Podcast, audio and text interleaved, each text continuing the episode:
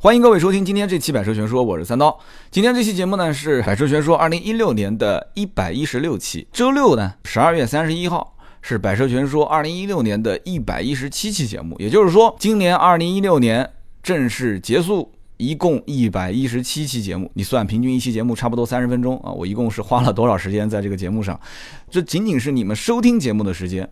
这背后我可能还有很多录完了不满意删掉重来，包括整理相关的文稿啊，现在也有一些提纲了，因为毕竟考虑到在说节目的过程中还是要对大家负责，有一些逻辑性，但是仅仅是有提纲啊，绝大多数还是脱口秀，所以在这样的一个情况下，我觉得大家是不是能给我的节目点个赞呢？就毕竟今年花了大量的心血，当然了，也有人说三刀你一个充值刀啊，就今年年底就赚了不少钱是吧？啊，的确，年底也是一大波充值，这个也不否认，大家也听都听到了，对吧？充值的节目从头夸到尾，你们应该摸清楚了我的性格啊。我也是一个比较任性的自媒体人，其实我不想挂上自媒体人的这个标签，怎么感觉是一个贬义词呢？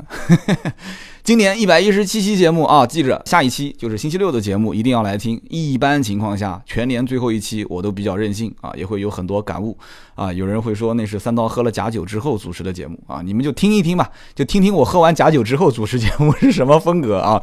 另外一个，今年的跨年直播记得来玩啊！我记得当年跨年直播的时候，从八点一直直播到凌晨。啊，挺嗨的，现在是玩不动了，现在只能是晚上十一点啊，十一点听好了，不是八点啊，我最多可能提前一点点啊。跨年直播十一点，喜马拉雅音频直播，然后同步视频直播，在一直播可以搜索二六八八三二四五，提前打个通知，跨年直播不见不散哦。好，那我们今天就开始聊这一款超跑 NSX。今年一整年呢，应该说我没聊过几次超跑，甚至我们拉了讨论群的时候，还有人问。三刀今年好像聊的最好的就是这个车了吧？然后有人就说了，说一看你就不是铁粉啊。三刀今年聊过兰博基尼的 LP 七百杠四，就是那个当年你们说晚上提醒我要把指甲剪干净啊，不要把人家老板的车划坏了，到时候赔不起啊。就那辆车，他开过一辆玛莎拉蒂的 GTMC 啊，这两个车我们在节目里面都说过。之后呢，我就没什么动静了啊。再往前追溯也没说过什么超跑啊。之前好像二零一四年说过一次奥迪 R 八。的确，我节目里面超跑的分量是轻了那么一点啊，甚至性能车在我节目里面好像说的也比较少。这一点我觉得明年我得改，毕竟聊那些大家都耳熟能详的一些车型，的确大家可能关注度比较高。但是就像吃饭一样的，你天天都吃那些养生餐，就像我一样的，我虽然不能吃辣，但我也好那一口啊，总得想搞一点这个四川火锅之类的，什么宜宾燃面啊，搞点酸辣口的，麻辣的口味总得来一点。超跑毕竟是每个人心中的一些梦想。明年的节目每个月啊，我会。做一个计划，怎么说也得整那么一期节目，说说性能车，说说超跑啊，或者哪怕说说超跑文化都可以。我觉得这一点大家可以听听你们的想法，你们可以在节目下方留言。那么今天聊的这一款讴歌的 NSX 呢，身边当时也有土豪问过我，因为最早当时这个车是在上海车展，二零一五年的时候上海车展展示过。展完之后，到了二零一六年的北京车展就已经开始可以接订单了，但是只是限量的接订单。所以当时因为北京车展新闻很多嘛，身边有土豪就问说：“哎，三刀这车你到时候能不能帮我弄一台？”他之所以说弄一台的原因，就是当时这车是限量发售，他也不知道限量多少台。啊，有有人说全球限量一千辆，那分到中国剩几台也不知道了。稍微了解一点的人知道，讴歌本身主力的销售群体是在北美，甚至在日本都没有分配多少辆啊。这里可以八卦一个小消息啊，在日本啊，我看到网上有一篇报道，就是说分配的这个 台数确实有一点太少了，只给了一百辆啊。据说啊，只是据说，因为这车本身也不在日本产的。那么这一百辆，据说一到日本之后，直接就被瓜分光了啊。什么个概念呢？就是很多的 NSX 的老车主。他就想要再买一辆这个车做收藏，就真的是我之前讲的那句话，就是 把它当一幅画一样挂在那个地方，买来不开做收藏，偶尔出去溜溜啊。那么给了日本一百辆车，然后日本人也挺有意思的，日本人干嘛呢？抽签，抽到签了，就是你可以有资格买，而且据说，呃，这车还得等两年，如果今年份额用完了，你明年。等份额啊，明年的份额也卖完了，那就要等等两年，这很夸张，不知道是真是假啊。如果有日本的听友可以帮我证实一下啊，也可以在我们的喜马拉雅节目下方留言。那其实放到中国就不存在了嘛，对吧？还抽什么签啊？加钱十万够不够？不够二十，二十不行三十，反正我就得买啊，就这么简单。我不知道中国具体分了多少辆，所以当时身边的土豪朋友问我说这车能不能弄到，我当时还不知道这车的行情是什么样，我说。你可以先问问这个讴歌的 4S 店，结果这哥们儿跑去 4S 店问了一圈，跑到 4S 店问了一圈，对方说不接这个车订单，不知道这车后面什么行情，不知道怎么接，他估计也不清楚，将来这车上市是平价卖呢，加价卖呢？但是，一般新车最起码有一段时间是啊，不可能那么快去让价的。就像当年我带身边朋友去买那个辉尔坎，也是，我一开始也以为这车应该能让不少钱，后来我一了解，这车也没什么优惠。而且港澳两地牌通过一些渠道啊，可以拿到更低的价格。今天我们聊到这个车子呢，其实很多人应该说不太了解，因为我看到微信群里面大家都不是太善于讨论这款车型，啊，聊完聊完聊到最后就跑偏了，就聊其他车上去了。的确也是，我看到群里面很多人开玩笑，有人说这个谁啊，脑子有病啊，这三百多万买一个讴歌啊，这还算好的，因为这车预售价是三百万往上嘛，对吧？那么还有人会说，哎。长安怎么出新车了？哎，这还车挺漂亮的啊，但是就底盘太低啊，俺们村路不太好，不太适合开，就调侃这车车标嘛。那么还有人说呢，这车我就撞过两次了。哎，当时我一看他留言，我说这小子又是吹牛逼，什么撞过两次了？难道或者说这个哥们儿在在国外是吧？不在国内？结果那哥们儿又发了一条留言，说我极品飞车撞了一次。狂野飙车撞了一次，我跟 我真想抽他，啊，段子手一地。就我们微信群里面讨论群真很有意思啊。的确啊，很多人不太了解这个车，而且很多人还没看到这个车的时候，我们知道隔壁的台湾省当时就已经有新闻报道说已经撞了一辆了，而且很多车迷一看说，哎，说这这车撞的这个这是 NSX 吗？说这车怎么感觉哪个地方不对劲啊？就是放大照片一看啊，发现台湾挂的是本田的标。我们现在看到的就是马上要上市的是挂的讴歌的标，结果呢，这个大家就觉得很奇怪，说这个台湾省怎么怎么是个本田标的 NSX 啊？这个呢，其实也不要太奇怪，为什么呢？因为这个定位本身就像丰田跟皇冠之间的定位一样，你说皇冠给你加一个丰田的标，你也不觉得说这不就是丰田皇冠嘛，对吧？丰田皇冠，皇冠，丰田，就这么个概念。在英国，这车也是挂本田的标，那么美国是它的大本营。所以呢，美国的讴歌其实一直卖的也不错啊。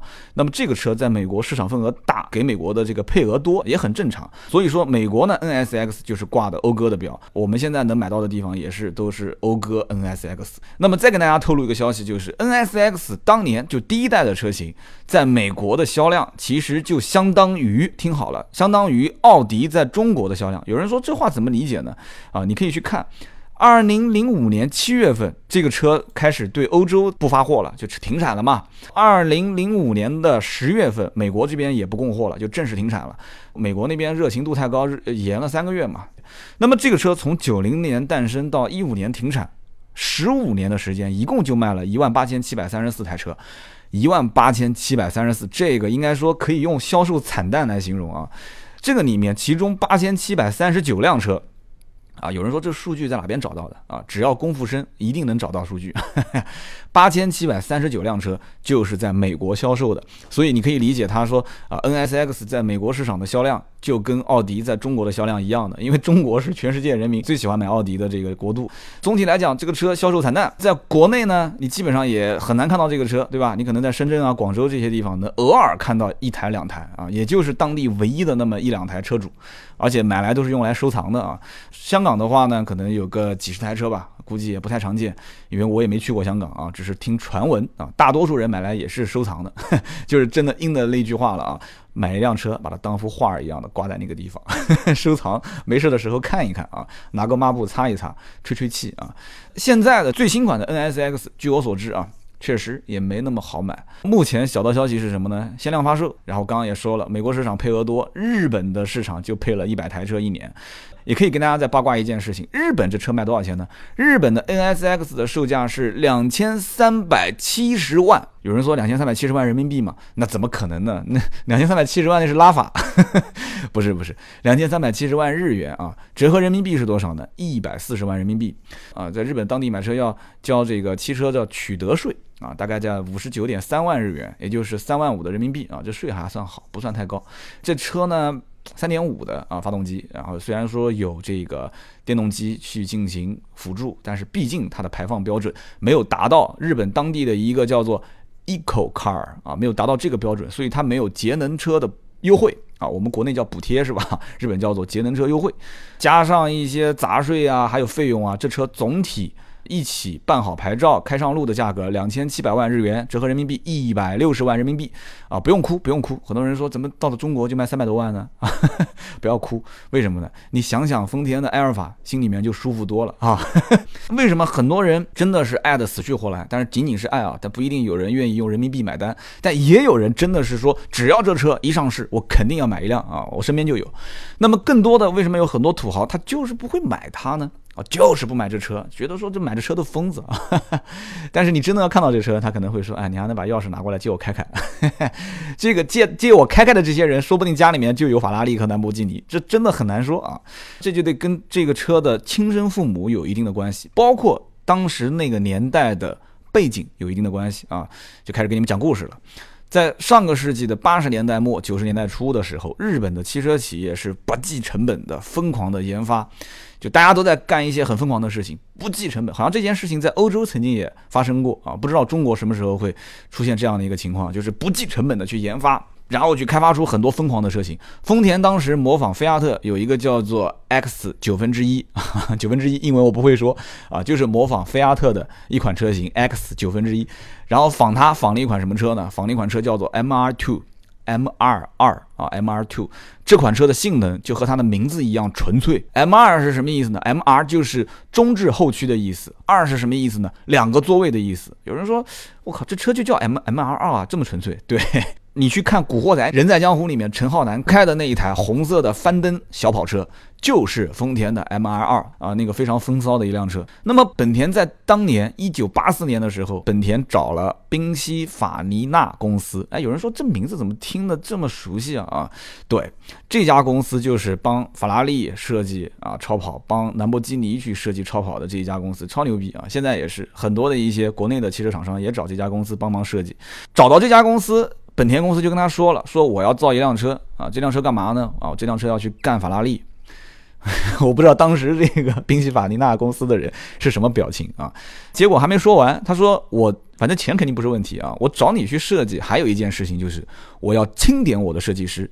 那这哥们儿就说了，那你找谁呢？啊，他说我要找你们的也是日本人啊，叫奥山清行啊，我不知道最后一个字读行还是读行啊，奥山清行，奥迪的奥。就山谷的山，清清凉的清啊，行啊，银行的行，奥山清行，奥商清行，哎，无所谓了，找这个人操刀。这哥们呢是宾夕法尼亚公司的这个首席设计师，他也是。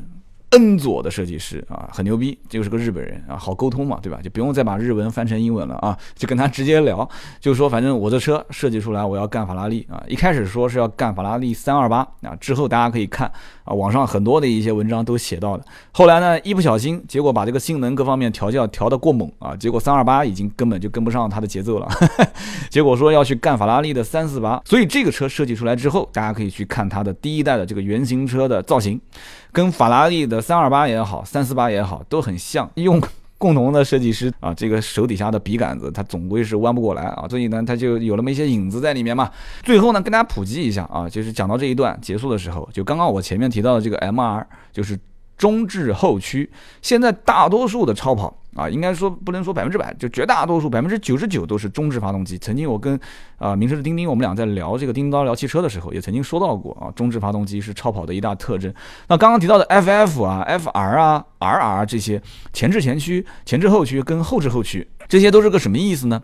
前置前驱很容易理解嘛，发动机在前面用前轮驱动嘛；前置后驱，发动机在前面用后轮驱动嘛；后置后驱，发动机在后面用后轮驱动；中置后驱嘛，发动机在中间用后轮驱动。好，OK。那么刚刚我们提到的前置前驱的典型车型有哪些呢？奥迪 A 四、奥迪 A 六。奥迪 A 八，有人说不对啊，A 八不都是四驱吗？别急嘛，A 八还有两款车，一个是二点五，一个是二点零 T 混动，这两个就是前驱版本。前置后驱呢？前置后驱太多啦，对吧？奔驰很多车嘛，奔驰 C、奔驰 E、奔驰 S 都是，宝马不都是以后驱出名的嘛？宝马三系、五系、七系都是后驱的啊，就除了四驱都是后驱。后置后驱呢，就是 RR 这个配置的是什么车呢？最典型的车型，我相信绝大多数这个哥们儿车迷的话，一定是脱口而出了，就是九幺幺嘛，九幺幺就是。坚持了五十多年，就是后置后驱嘛，就是为什么传为经典呢？传为佳话呢？它能把一辆后置后驱的车调教的性能那么的均衡，那么的狂暴，对吧？Turbo S 的这个加速三三秒之内吧，应该 两点九，如果没记错的话。那么还有个什么车呢？我估计有些人可能就不知道了，奔驰的 Smart 啊，这车也是后置后驱。我们接着往下聊，我们刚这一段就聊完了啊。有人说这个本田当年想干法拉利啊，你这不是开玩笑嘛，对吧？法拉利当时多狂啊！那个年代基本上对吧？法拉利对吧？这个 F 一那赛车啊，你本田你算老几？但是真的，这个车当时诞生的使命是非常的纯粹。啊，他干嘛呢？就是教会法拉利重新做人啊！对你没听错，教法拉利重新做人啊！这也是国外一个非常有名的一个评车节目，叫 Motor Trend 啊，我英文发音不标准啊，反正大概就是这么一个音。当时就是主持人说的，说这就是教法拉利重新做人的一款车啊。所以当时我不说了吗？设计之初一开始想干法拉利三二八，结果调校性能的时候啊，调教一一调调猛了，去干法拉利三四八。那有人就问了，说你这光纸上谈兵不行啊，你就告诉我你什么情况下干倒了它。于是呢，本田就把这车拉出来溜溜了啊，这讲的是第一代的 NSX 啊，一九九一年把这车拉到纽北啊，纽博格林的北环去跑圈。啊，跑了多少呢？跑了八分十六秒。有人说这没概念，八分十六秒是什么概念呢？八分十六秒就刷新了当时的记录。跑圈的这个哥们儿也是日本响当当的大拿啊，日本的王牌试车手黑泽元志。这哥们儿跑纽北。把很多车刷圈刷的记录都刻在了墙上啊！所以我看到百度上还有人问说，为什么我到刘北看那个排名墙上面，很多后面都会有一个叫黑泽元志的人，这哥们儿是什么人啊？所以可想而知，当年黑泽元志跑 NSX 九一年的时候啊，跑了八分十六秒，直接把法拉利的这个三四八干翻。然后有人讲说，那那法拉利其他的车呢？啊，二零零五年，也就是十四年之后。法拉利出了 F 四三零跑这个刘北，才把记录破了这个八分十六秒，这是什么个概念啊？你要知道，当年这是一辆 NSX 是三点零升的。二百八十匹马力的车，你再看看现在 F 四三零的数据，你提到了 NSX，就肯定是要把法拉利拉进来一起聊。法拉利说我是躺枪，没办法啊。当时提到这个法拉利的三二八、三四八嘛，我们也插一嘴啊。三四八这款车，包括今天也是被很多杂志评为最难看的法拉利，但是它有一定的历史意义啊。那么这辆车其实跟中国也是有渊源的啊。我之前发了一个微博，我说我。马上要聊的那一期，周三的那一期 NSX，我会去聊到这一张图片里面的主人公。我发了一个中国老板站在天安门前，拿着大哥大啊，然后后面一辆敞篷的法拉利啊，很多人都知道这个图片嘛，对吧？李小华当年的中国首富嘛，有人就想不通，说为什么会在 NSX 的节目里面会聊到这个照片背后的故事呢？就是因为当时拿着大哥大，背后放着一辆敞篷版的法拉利，这个车就是法拉利的三四八。而这位车主嘛，李小华大家都认识了，在一九九二年的时候，这辆车当时是他花七十五万人民币。买下来的，我相信很多人在网上可以看到一篇文章，说当时在那个年代买一辆桑塔纳，相当于现在是花了多少钱？就是用车子跟房子的价格进行对比嘛。你可以想想，当时一九九二年的时候，李老板花七十五万买下的那辆法拉利，能折合当时的房子的话，再换算到今天的北京城 多少钱？这辆车，而且再给你们八卦一个新闻，就据说当时其实法拉利是不愿意到中国来办车展的啊。就你想九九二年、九一年，谁愿意呢？法拉利就很高傲的品牌，觉得说中国人买不起，我来了干嘛？我也不想给你们这些穷人看啊。结果据说是某位领导人让人带句话说：“你就来展一次试试。”展了一次，李老板当场现场付现金把他给提了啊。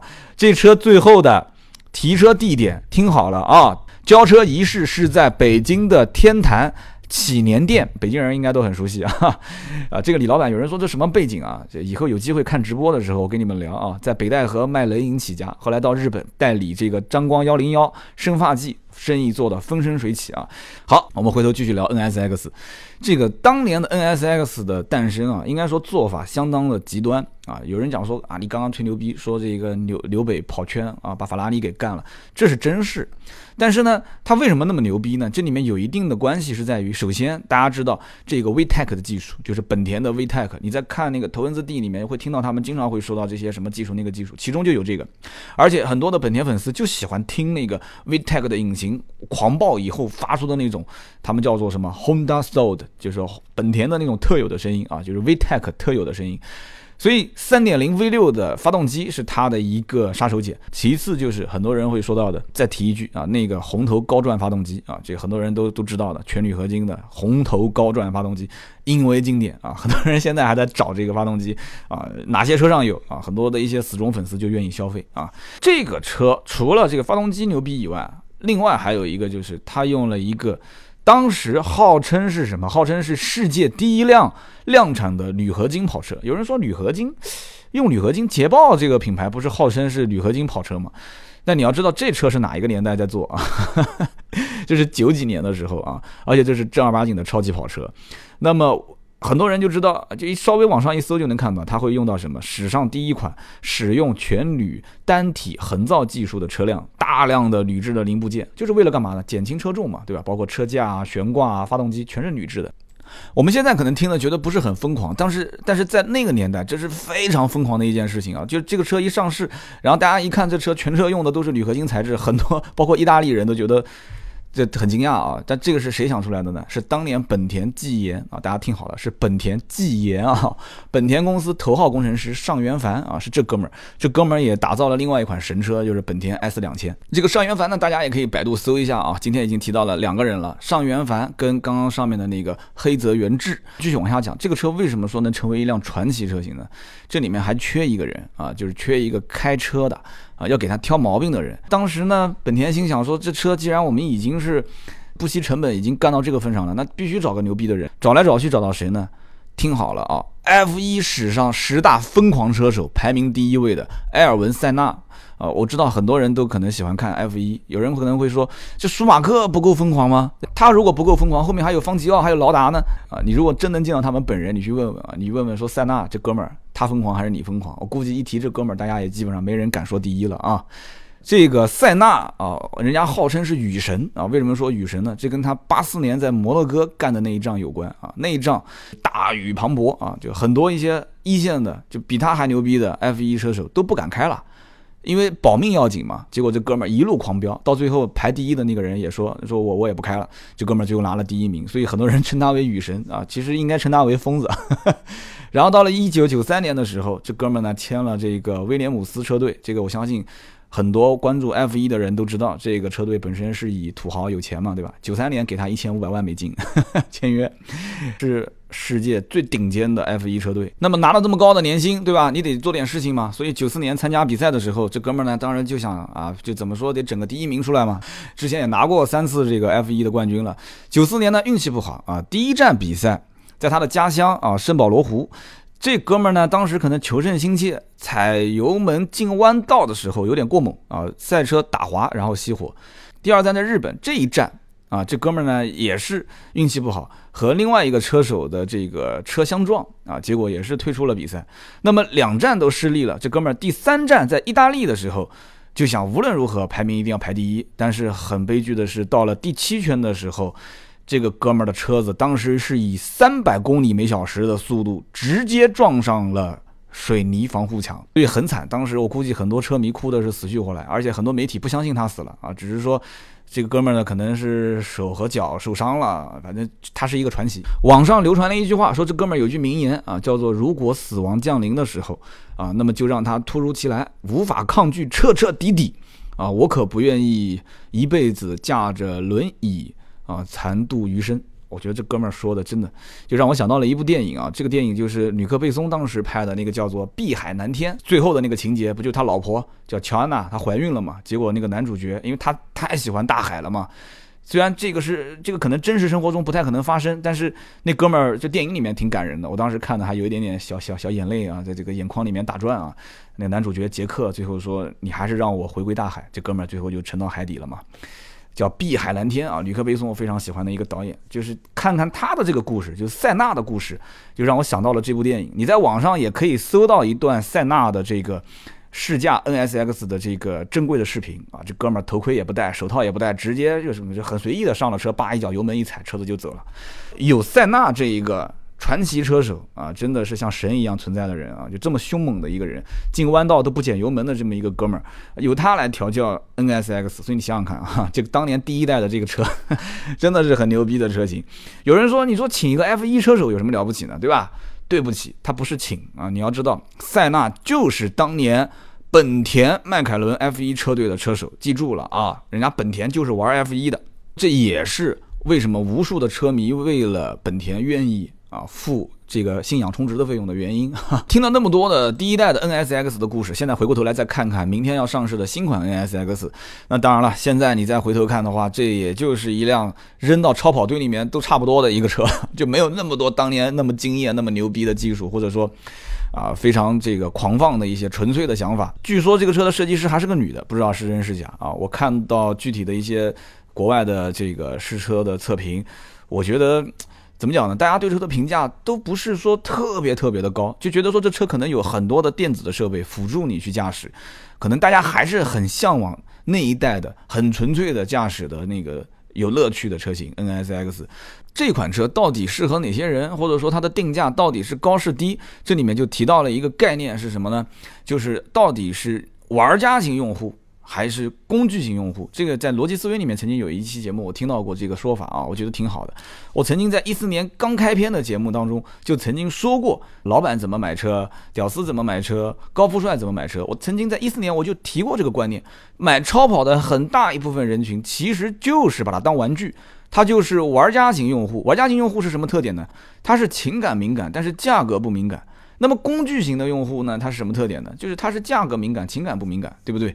所以说，我们绝大多数人买车其实是属于用户，就是工具型用户，不是玩家型用户。买这种车型的人，特别是新款的超跑，很多都是时尚敏感型用户啊。怎么去理解？就是晚下手一天，他就少了一天炫耀的资本。不差钱嘛，对吧？我要的是什么？是引领潮流。我开出去可以跟别人说，我是中国第一批啊开这个 NSX 的，至少这一代车型我是第一批，对吧？上一代车型在中国也没多少人开吗？而且他还会说我是第几个第几个啊这个车型的买家。你说三百多万买一辆这个车，哪一天开到这个超跑俱乐部里面去聚会，第一个不太容易撞车啊，这个撞车就跟撞衫撞脸是一个道理。对吧？你开个法拉利，可能别人开的也是个法拉利，对吧？法拉利一年都卖好几千辆，那么这个情况下，我开个这个，哎，可能就跟人撞车的概率很低，而且甚至可能就是像我开头节目中说到的，开法拉利的车主他也没玩过这个车，他会说，哎，我能不能拿我的法拉利跟你换一下，借我开个两天？那我觉得这个 NSX 的车主应该心里面会暗爽很久啊，暗爽很久，觉得说买值了啊。但是说到底了，这车还是有个问题，就是打开之后会发现，这车整体来讲就是像。有很多人也会问说，这车跟 GTR 之间到底怎么选？有人讲 GTR 也是一个百公里加速三秒以内的嘛，对吧？是二点八吧，应该是。这车据说速度比911 Turbo S 还快，据说在网上还有视频干翻了 GTR 啊，所以你可想而知，现在没公布数据嘛，可想而知肯定是三秒以内嘛，官方数据。那么因此，这个车跟 GTR 就日系的这种车型，虽然它是在美国做的啊，在美国的这个生产，但是这个车的内饰还是能给人一些。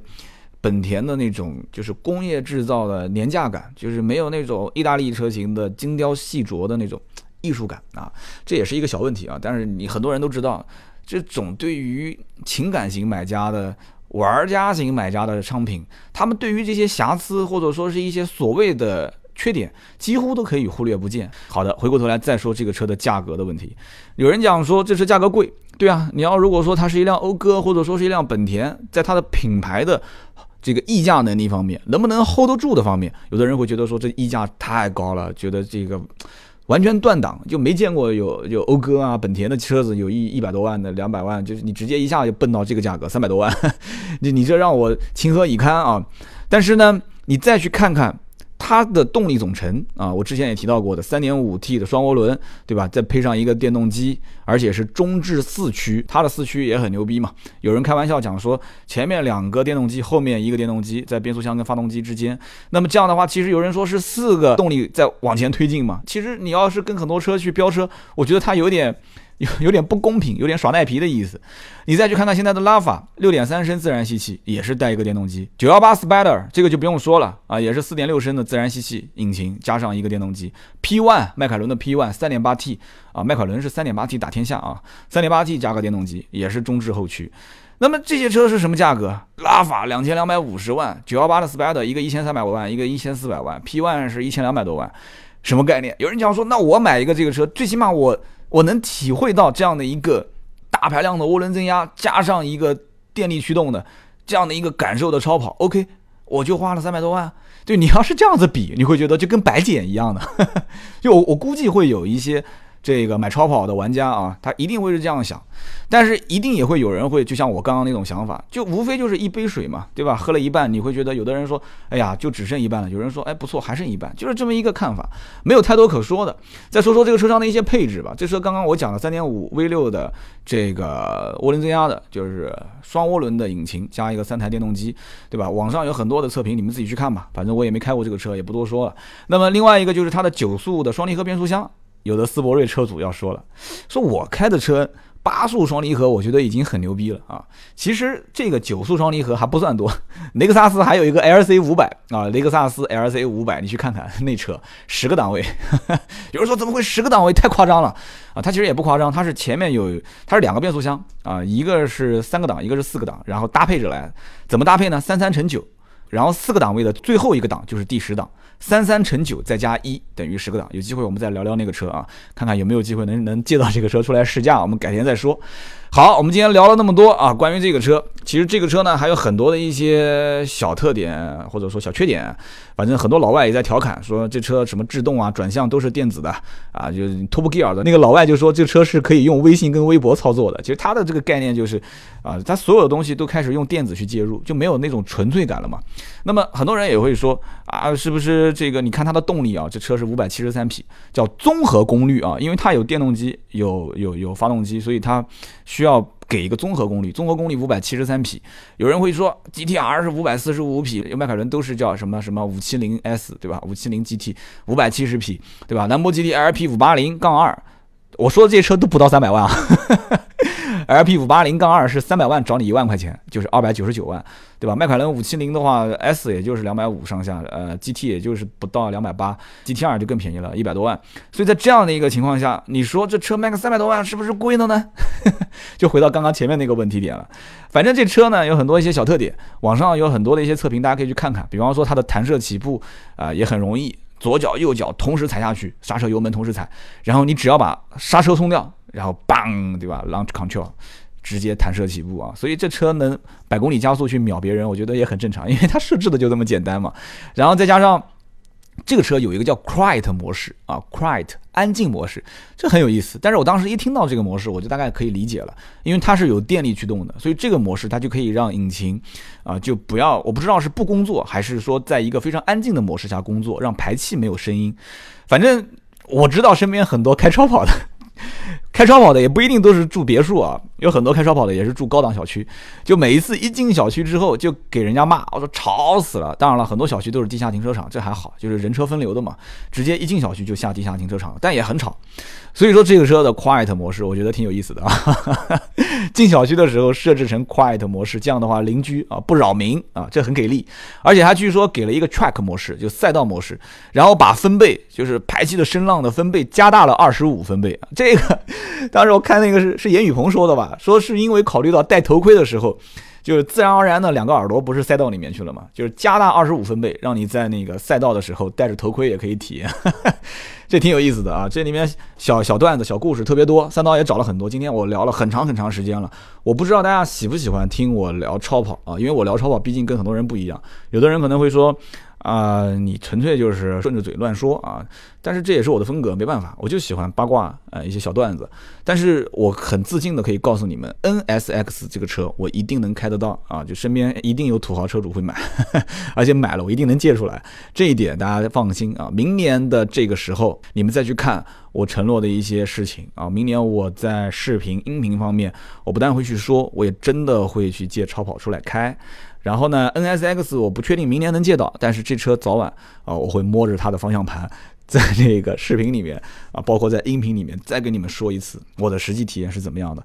好的，今天聊了那么多的 NSX，呃，超跑也是今年的倒数第二期的节目，希望大家喜欢。大家可以在我的节目下方留言评论，也可以为我的节目轻轻的啊，只要轻轻的点个赞。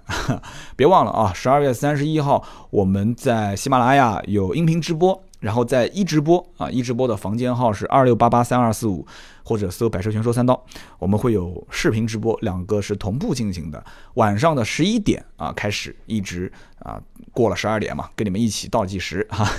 另外，我们更多的原创内容就是希望大家去看我们的微信和微博，微信是“百车全说”，微博也是“百车全说”，搜索一下。今天这期节目会有一篇刀妹写的文章，也是关于 NSX 的，大家只要搜“百车全说”就可以看到。好的，今天这一期就到这里，我们下一期。接着聊，拜拜。